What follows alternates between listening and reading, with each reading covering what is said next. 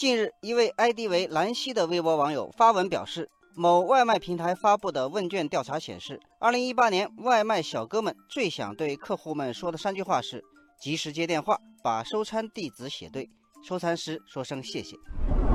对此，大部分网友都表示理解和支持，在感谢外卖员们的同时，也想提一些小意见。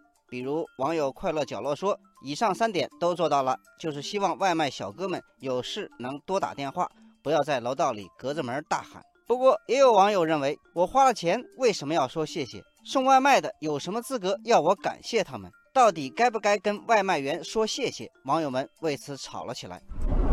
网友小蔷薇说：“说句谢谢，显得自己有礼貌，这是一个人最基本的素质。为什么这件事还有这么大争议？”网友大飞说：“我订过多少次外卖，就说过多少回谢谢，但我仍然不觉得这是必须的。是否说谢谢是个人权利和修养问题。我已经付过钱了，没有理由要求我必须说谢谢。”网友逸轩说：“外卖小哥每天工作十二三个小时。”穿梭在城市中，每一个辛苦生活的人都值得尊重。何况人家是服务行业，为你送饭，尽管有快递费，但是这份工作也渗透着别人的责任心和善意。说句谢谢，没有那么难吧？网友下雨不愁说：“我觉得应该分情况看个人，有的小哥因为种种原因超时了，甚至汤水有洒出来的情况，难免有些顾客会不高兴。这个时候，恐怕他也不想说什么谢谢吧。”最新的数据显示，二零一八年外卖员获得顾客们三亿好评，二点五亿次感谢，其中八千一百万份订单叮嘱小哥注意安全，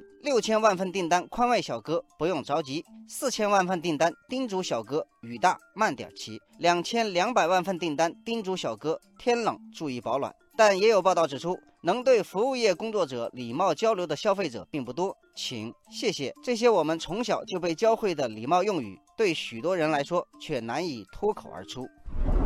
网友一级甜度说：“该有的礼貌的确不能少，无论是外卖员，还是上菜的服务员，或者是其他服务员，我都会习惯的说声谢谢。虽然不值钱，但是真的有时候很让人暖心。”网友向暖而生说：“善待他人也是善待自己。我们说谢谢的时候，不仅仅是在向个体致敬。”也是在向劳动致敬，向努力致敬。网友白茶清欢说：“谢谢两个字，拉近了双方的距离，用最简单自然的交流方式释放善意，让社会交往中少些戾气，多些和谐，只是个基本操作，实在不值得大家为此吵来吵去。”